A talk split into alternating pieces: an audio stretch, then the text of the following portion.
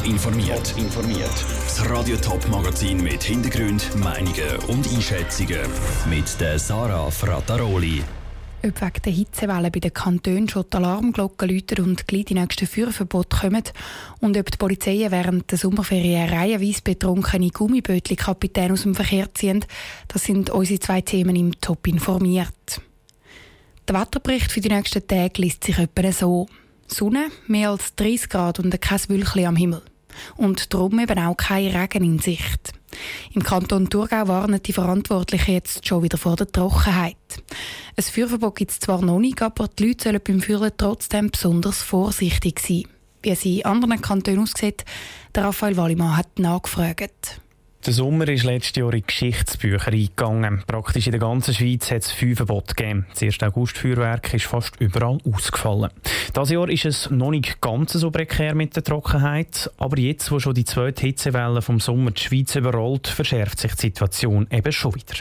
Im Kanton Thurgau gibt es zwar noch kein Fünferbot, aber die Behörden haben schon mal vor der Trockenheit gewarnt.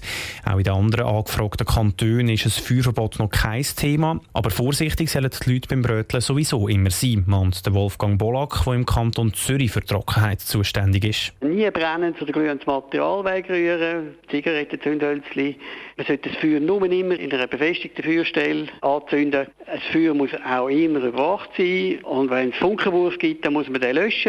Auch nie ein Feuer einfach zurücklassen. Immer, wenn man weggeht, vollständig und mit Wasser löschen. Und wenn es zügig windet, dann soll man besser gerade gar kein Feuer machen, sagt der Wolfgang Bolack. Ähnlich wie in Zürich tönt es auch in St. Gallen. Ein Feuerverbot ist im Moment noch kein Thema. Und auch für die Bauern gibt es eine Warnung.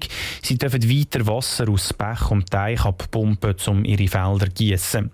Letztes Jahr hat es an vielen Orten sogenannte Wasserentnahmeverbote gegeben, weil die Pegelstände zu tief waren.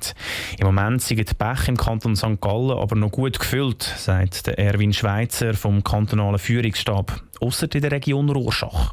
Geht darum, dass entsprechend die Flussgewässer weniger Wasser führen als im Normalfall. Aber zurzeit sieht man im Kanton St. Gallen keinen Grund, wegen was, dass man ein Wassermitnahmeverbot machen Auch in der Region Rorschach bleibt das vorerst so. Die Bauern die sollen aber mit Augenmaß Wasser aus den Bächen abpumpen, sagt Erwin Schweizer. Weil die Pegelstände haben sich bis heute nicht ganz vom letzten Sommer erholt. Es braucht darum wenig, bis wieder Fische umgesiedelt werden Im Kanton Thurgau ist das stellenweise sogar schon passiert. Im Kanton Schaffhausen, wo im Rekordsommer letztes Jahr tausende Fische gestorben sind, läutet die Alarmglocke im Moment noch nicht. Auf Anfrage heisst es aber, dass sich die Verantwortlichen übermorgen treffen und dann entscheiden, ob es schon Massnahmen gegen Trockenheit und Hitze braucht. Der Beitrag von Raphael Wallimann. Obwohl die Kantone im Moment noch in die Warnung geben, zu weit auf die Äste rauslassen wollen sie sich dann doch nicht. Sie wollen keinen Kaffeesatz lesen, sagen die Verantwortlichen. Und darum wollen sie auch noch nicht versprechen, ob es dieses Jahr 1. August Feuerwerk gibt. Zweieinhalb Promille. So viel Alkohol hat ein Hobbykapitän am Wochenende Intus gehabt. Und in diesem Zustand hat er auf den Bodensee rausfahren, nachdem er schon im Hafen Steckborn ins Wasser gefallen ist. Die Polizei hat, ihn, dann auf dem Untersee stoppen. Eine Promillegrenze gilt aber nicht nur bei Motorbötli, sondern auch bei Gummibötli, wie der Beitrag von Daniel Schmucki zeigt.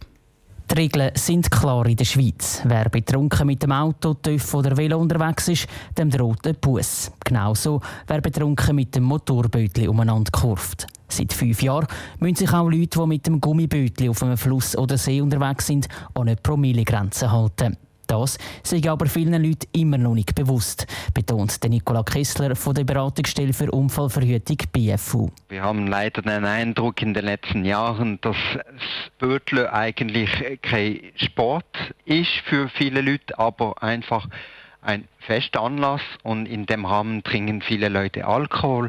Aber leider vergessen diese Leute, dass eigentlich Alkohol das Risiko erhöht weil wenn jemand betrunken auf dem See oder Fluss unterwegs ist, werde es auf einen Schlag viel schwieriger, sich oder einen Kollegen zu retten.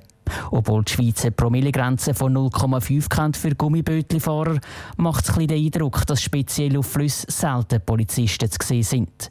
Das ist sicher auch ein Grund, dass gewisse Leute gar nichts von dieser Promillegrenze wissen, meint der Reto Abecherli von der Schweizerischen Lebensrettungsgesellschaft SLRG. Aber mit Polizeikontrollen sei es halt immer so eine Sache. Einerseits meinen wir, dass es wichtig ist, an den gesunden Menschenverstand zu appellieren. Und auf der anderen Seite sehen wir eben, dass das nicht wirklich funktioniert. Insofern ja, aktuell, also heißen Tag, wenn so viele Leute sich auf den Fluss tummeln, würde es aus unserer Sicht durchaus Sinn machen, die Kontrolle ein zu intensivieren. Verschiedene Kantonspolizeien sagen auf Anfrage, dass sie sehr wohl regelmäßig Kontrollen machen auf dem See oder Fluss. Es sei aber auch Fakt, dass sie nur selten Hobbykapitäne, die betrunken sind, aus dem Verkehr ziehen müssen. Der Beitrag von Daniel Schmucki.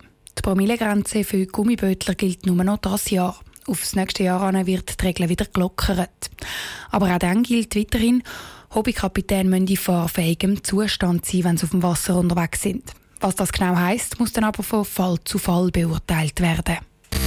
Top informiert, auch als Podcast. Mehr Informationen gibt es auf toponline.ch.